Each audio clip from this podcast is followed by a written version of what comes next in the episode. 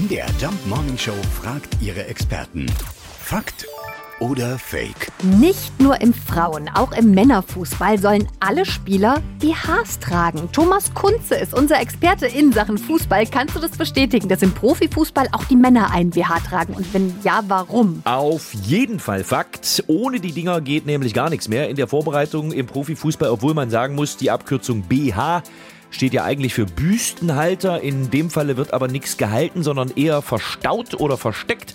Denn dieser BH besteht im Prinzip nur aus einem Gurt, einem breiten Brustgurt und einer kleinen Tasche im Nacken. Und genau da sind ein GPS-Tracker und ein Datenchip verstaut. Und die sammeln eben gemeinsam Live-Daten der Kicker im Training oder im Spiel.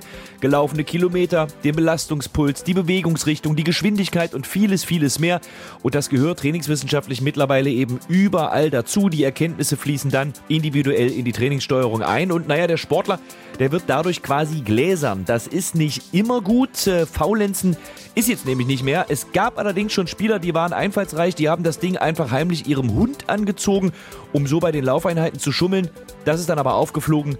Der Hund war schlicht viel zu schnell. Das war dann unglaubwürdig. Ja, sehr spannend. Der gläserne Fußballer mit dem Chip im BH, der alle Daten verrät. Kennen wir natürlich auch aus der Morning Show. Absolut. Sekunde mal. Ah, hm. Meiner sagt gerade, ich brauche mehr Kaffee.